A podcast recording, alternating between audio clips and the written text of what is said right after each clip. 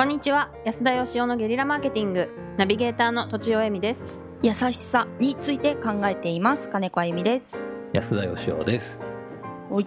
おい。おい。あ今回はうん。えーとグダグダマーケティングを卒業めでたく卒業させていただきまして。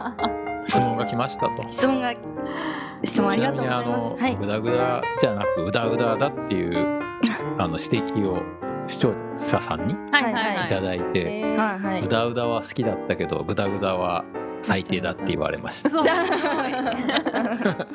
だだったんでどう違うんですか？グダグダすんなって言われました。なるほど。昔はだからうだうだだったんですね。あそうですよね。うだうだでしたよあ、ねそうなんです。知ってました？多分。へそうそう言ってたんじゃないかなうだうだって。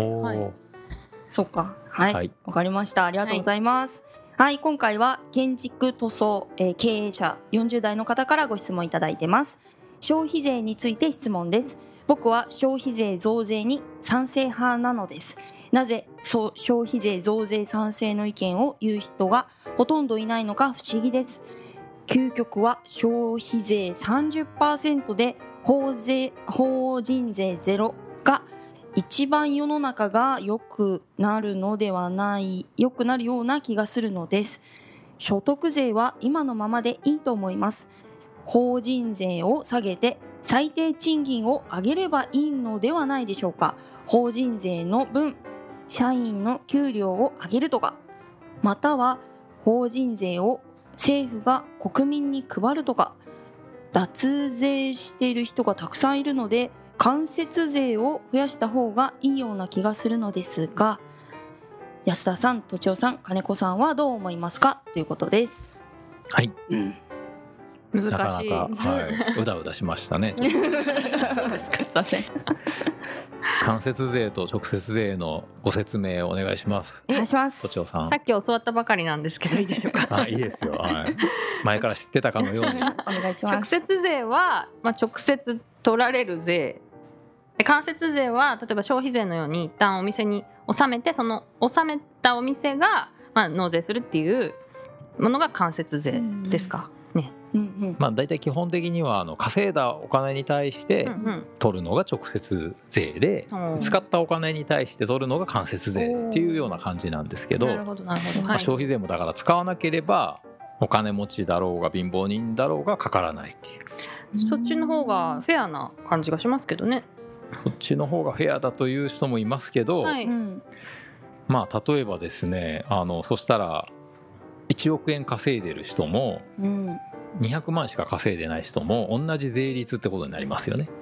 でも1億円稼いでいてもうん5万円のお家に住んで生活費が5万円だったら、うん、そういう生活をしていたらはい、税金もちょっとでいいんじゃないんですか？おー稼いでいても使わないんだったらそう貧乏そな人と生活が一緒なんだからはい。払わなくていいじゃないかと。いろいろ我慢して生活してるわけですか。ら なるほど。なるほどうなんですかね。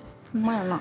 まあ、世の中の大体全般の意見としては、うん。やっぱりその累進課税で稼いでる人からガンガン取れっていうのと、うん。あとはあの法人この人が言ってることと真逆ですが、はい。会社から取れと、うん会社もやっぱ大企業とかね最近だったらソフトバンクがすごい話題になってますけど、はいうん。全く税金払ってないみたいなので、あはいあ知らない。そうなんですね。大企業はそんな払ってないとこ多いんですよね。うん。うんあのはいどんどんどんどん節税していったりとかですね、うんうん海外に、まあ、あの利益を移したり拠点を持ってったりとかしてですね、ああ、なんか確かに。いますね。ーなるほどなんまあかそういうふうに言ってる方は、はかなんかいっぱい稼いでる人からと取った方がいいみたいに言ってる方ははい。なし嫉妬なんですか？ねい、そんなこと言ったら怒られちゃう。そうなんだ。なんか面白くないっていう気持ちがなんかそうですね。まあでもやっぱり基本的に税ってですね、はい。あの完全にもう自分が稼いだ分だけでうん自分の力で生きていけっていうことだったら税なんて必要ないんですよ。あ。確かに確かに、うん。やっぱり頑張っても稼げる人と稼げない人がいて、はい。うん。でまあ生まれながらにして体が不自由だとかいろんなことがあるんで、なんかすっごい貧乏な家庭に生まれるか超金持ちに生まれるかとか言ったらもう運でしかないんで、はい。そこをまああの不公平さを公平にちょろっと近づけるためにお金持ってる人から集めみんなのために使うっていうのがまあ基本的には税金なんですよね。そっか。まあ使わなくても持ってるんだったら払って払ってよみたいな。まあ、海外だとアメリカとかはもうその税ももちろん払いますけど寄付とかがすごいあの寄付という文化が大きくて、はいはい。まあ、税金だったら結局政治家が決めるんで何に使うか、うん。それはその、まあ、払う側が決める権利あるだろうっていうような。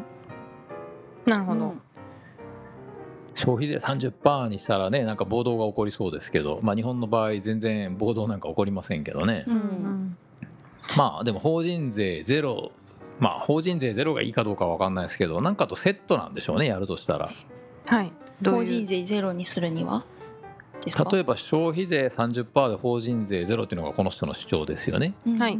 でもそうすると法人税ゼロだと会社にお金が残りますよね。うんはい。でそれを賃金アップに上げ当てればいいんじゃないのっていうことなんですけどうんうん。その場合はつまりその社長さんを信用するってことですね。うん社長さんが配らなければ社長の懐に入っちゃうわけなんで,、うんうんうん。で世の中の人はそんなに社長というものを信じてないんで、うん。なるほど。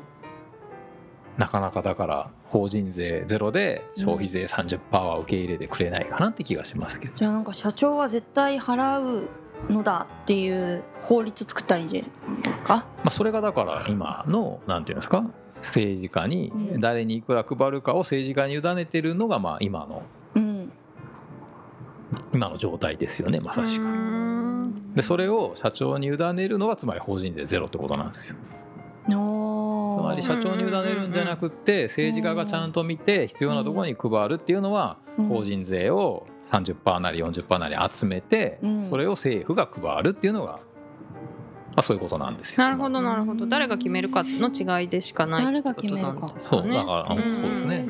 どう分配するのかね。誰に決めるかっていうのとあと誰から取るかですよね。どのタイミングで取るかっていう、例えば消費税30%にする代わりになんかあの社会保険料とか所得税をゼロにするとか言ったら賛成する人出てきそうな感じしますけどね、うん。確かに高いし、うん。じゃあ使わなきゃいいだけだみたいなね、うん。はいはい。まあ使えば払うっていうのも、まあ、結局お金持ちはね先ほど都庁さんも言ってましたけどなんだかんだ言ってたくさんお金使うんでそうですよね。結果的に払うことになるんじゃないのっていう気もしますけどね。はいはい。うん。法人税がゼロになったら会社がいっぱい来るんですかね海外から。いやそら来るでしょうね。法人税ゼロの国とかありますけど、うん。やっぱ集まってきますよね。そうですよね。えお二人は消費税増税に賛成ですか？反対ですか？まあその社会保障とセットにして賛成せざるを得ないんじゃないかって気が僕はしますけどね。ま考えたことないですあね。やっぱおじいちゃんとか増えてってね、うん。あの今のまんまじゃもう回らないっていうかうん働いてる人からお金取るって言ってもまあ結局は会社員さんのもうあのいくら稼いでるか明確で会社からね天引きされちゃうんでそこを税収としてやってるっていうのがねやっぱり大きいですよね。うん。そうなるとやっぱり若い人がどんどん減ってってやっぱ上を支えるのは厳しいんじゃないのって感じしますけどね。だからみんなから取ればいいのかまあ消費税だったら高齢者さんもね同じように物を買えば払うことになるんで。うんうんうんうん。平なるほど。等っちゃ平等なんですね。まあどうなんですかね。何をもって平等かって難しいとこなんですけど。あ確かに。うん。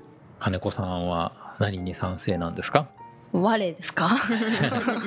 我はそれはそれは賛成はあんまりしないしで税きないですよ。金安い方がいいですか？うんまあまあ今の生活を普通に続けるならばその高くなるとまあそんそんなに変わらないですけどお金としては。例えばあの税金なくすとですね、うん。当然こう無料で使ってたり安くで使ってるものが全部使えなくなりますよね。例えば火力発電所とかも、うんうんうん。あのもう全部全てがもう商売っていうことになるとものすごい高くなるかもしれないし、うん。電車だって安いじゃないですか。それがものすごいなんか値上がりしたりとか、うんあるいはこう横断歩道だってタダで使ってますし学校の教育だって無料ですけど小学生とか、あれもねものすごい費用になるわけで、うんうん。ら税金払わないってことは生活楽になるかっていうとほとんどの人は苦しくなると思いますけどね。そうか。日本は特にきっと。そうか。うんうん。ね。だから金持ちに払えっていうふうにほとんどの人は思うんじゃないですかね。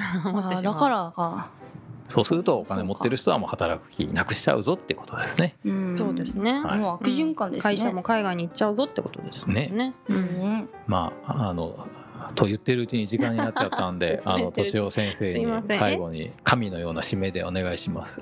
えーっと私の学びはですねはい、学びは？法人その法人税いくらっていうのはうん。政府に使い道を委ねているのか社長に使い道を委ねているのかという違いでどちらを信じるかといううんことだというのが今日の学びです。うんはいということで 本日は以上です。ありがとうございました。ありがとうございました。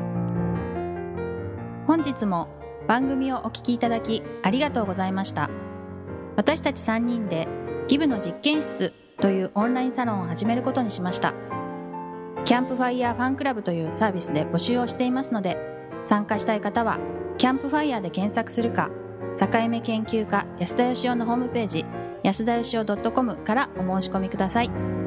来週もお楽しみに。